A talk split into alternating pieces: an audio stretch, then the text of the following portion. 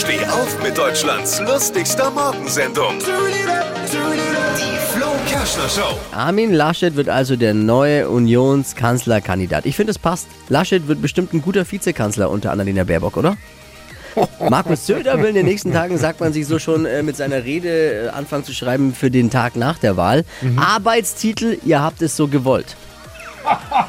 Nach der Ausrufung von Annalena Baerbock und äh, Armin Laschet als Kanzlerkandidaten von Grünen und Union sind jetzt die Forsa-Umfragen rausgekommen. Umfragewerte von CDU und CSU sind sowas von eingebrochen.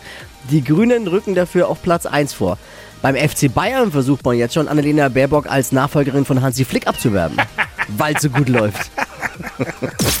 Alle Gags von Flo Kerschner in einem Podcast. Jetzt neu, bereit zum Nachhören. Flo's Gags des Tages. Klick Hitradio N1.de.